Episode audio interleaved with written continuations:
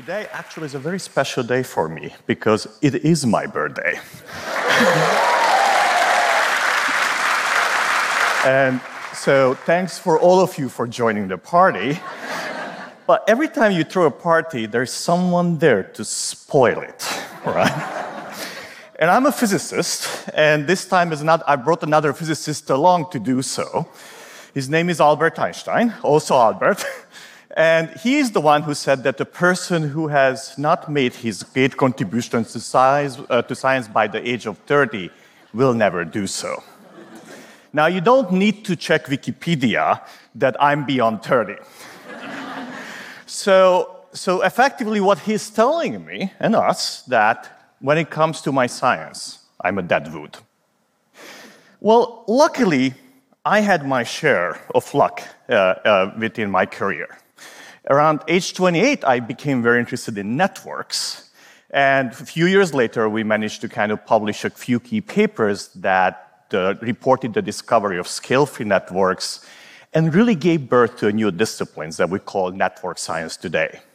And if you really care about it, you can get a PhD now in network science in Budapest, in Boston, and you can study it all over the world.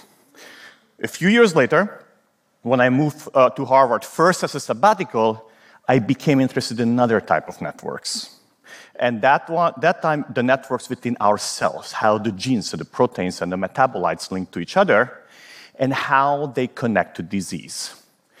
And that also, that interest led to a major explosion within medicine, including the network medicine division at Harvard that has more than 300 researchers who are using this perspective to treat patients and develop new cures. And a few years ago, I thought that I would take this idea of networks and the expertise we had in networks in a different area, that is to understand success. And why did we do that? Well, we thought that, you know, to some degree, our success is determined by the networks we're part of. That our networks can pull us forward, push us forward, they can pull us back. And I was curious if we could use the knowledge in big data and the expertise that we developed in networks to really quantify how these things happened. This is a result from that. What you see here is a network of galleries and museums that connect to each other. And through this map that we mapped out few, uh, last year, we are able to predict very accurately the success of an artist if you give me the first five exhibits that he or she had in her career. But as we thought about success, we realized that success is not only about networks. There's so many other dimensions to that. And you know, one of the things we need for success, obviously, is performance. So let's define what's the difference between performance and success. Well, performance is, some, is what you do, how fast you run, what kind of paintings you paint, what kind of papers you publish. However, in our working definition, Success is about what does the community notices from what you did, from your performance, how does it acknowledge it, and how does it reward you for it. In other terms, your performance is about you, but your success is about all of us. And this was a very important shift for us because in the moment we defined success as being a collective measure that the community provides to us, it became measurable because if it's in the community, there are multiple data points about that. So now we believe, and we, we go to school, we exercise, we practice because we believe that performance leads to success. But the way we actually started to explore, we realized that performance and success are very, very different animals when it comes to the mathematics of the problem. And let me illustrate that. So, what you see here is the, the fastest man on earth, Usain Bolt. And of course, he wins most of the competitions that he enters. And we know he's the fastest Earth because we have a chronometer to measure his speed. But what is interesting about him is that when he wins, he doesn't do so by really significantly outrunning his competition. He's running at most a percent faster than the one who loses the race. And not only that he runs only 1% faster than the second one, but he doesn't run 10 times faster than I do, and I'm not a good runner, trust me on that. so, and every time we are able to measure performance, we notice something very interesting. That is, performance is bounded. What it means is that there are no huge variations in human performance. It varies, it, it varies only in a narrow range. And we do need a chronometer to measure the differences. This is not to say that we cannot see the good from the best one, but the best ones are very hard to distinguish. And the problem with that is that most of us work in areas where we do not have a chronometer to gauge our performance. All right, performance is bounded. There are no huge differences between us when it comes to our performance. How about success? Well, let's switch to a different topic like books, right? One measure of success uh, for writers is how many people read your work. And so when my previous book uh, came out in 2009, I was in New York talking with my editor, and I was interested who is the competition. And I had some fabulous one, you know. That week, Dan Brown came out after with the lost symbol, and the last song also came out, right? With uh, Nicholas Sparks.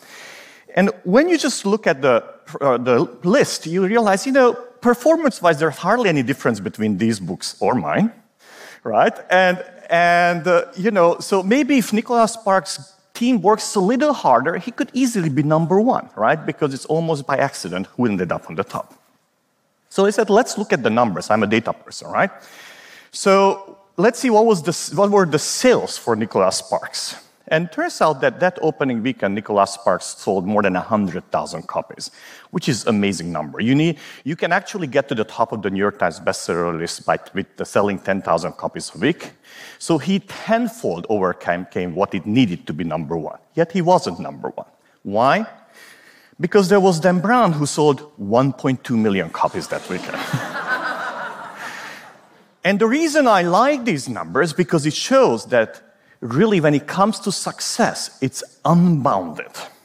That the best is not just slightly gets not the best doesn't only get slightly more than the second best, but gets orders of magnitude more. Because success is a collective measure. We give it to them rather than we earning it through our performance. So, so really, this is kind of one of the things we realize is that performance, what we do is bounded, but success, which is collective, is unbounded, which makes you wonder how do you get these huge differences in success when you have so tiny differences in performance? And recently, I published a book that I devoted to that very question, and they didn't give me enough time to go over all of that. So I'm going to go back to the question of all right, you have success. When should that appear? So let's go back to the party spoiler and ask ourselves why did Einstein make this ridiculous statement that only before 30 he could actually be creative? Well, because he looked around himself and he saw all these fabulous physicists that created quantum mechanics and modern physics, and they were all in their 20s and early 30s when they did so.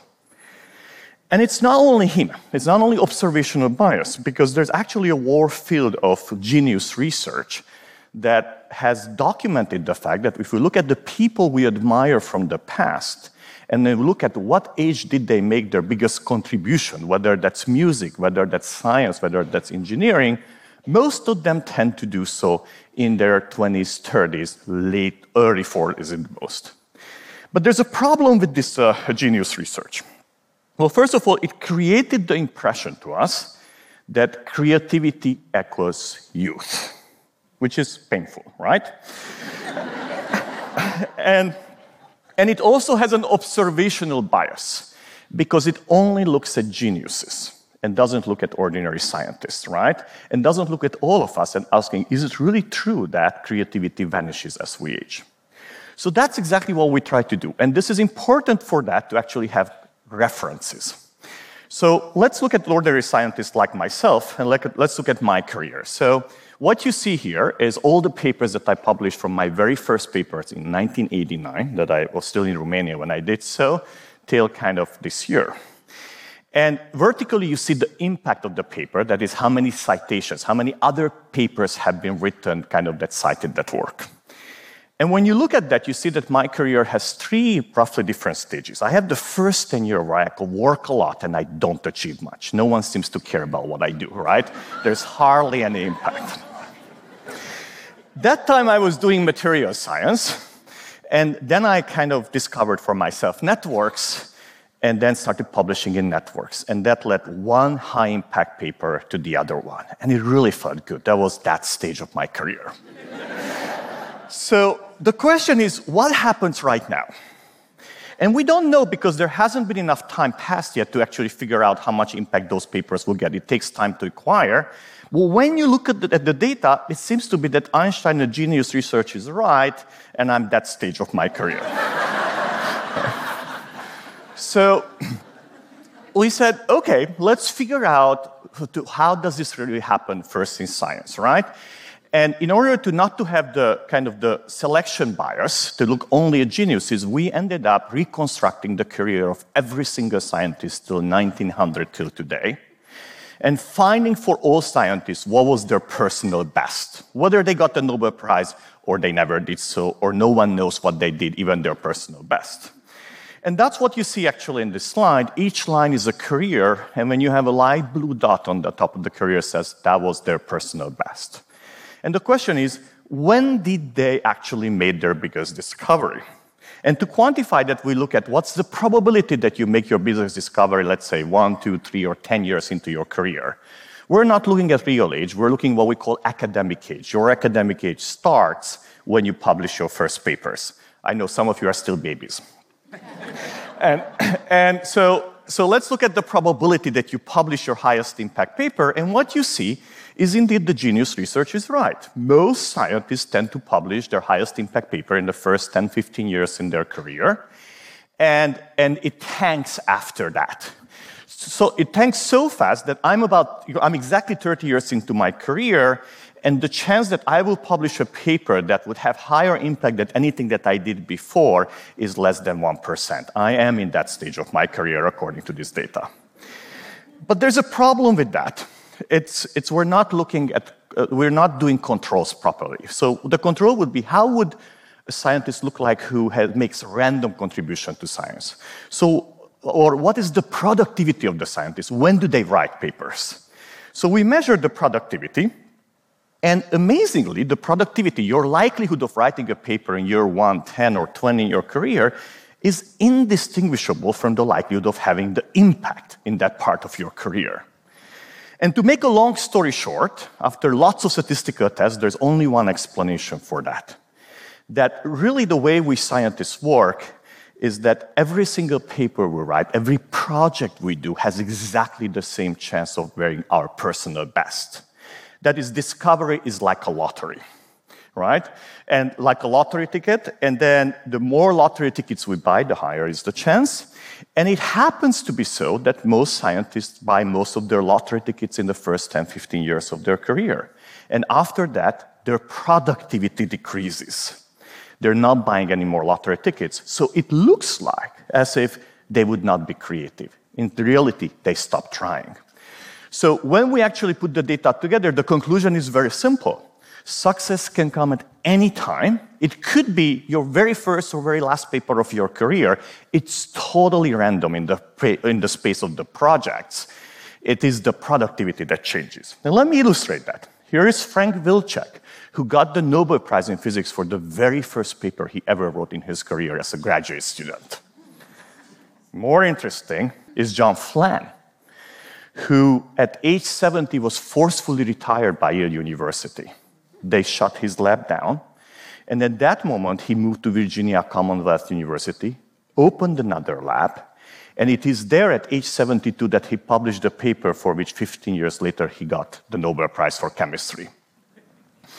And, and you think, okay, well, science is special, right? But what about other areas where we need to be creative? So let me take another typical example, right?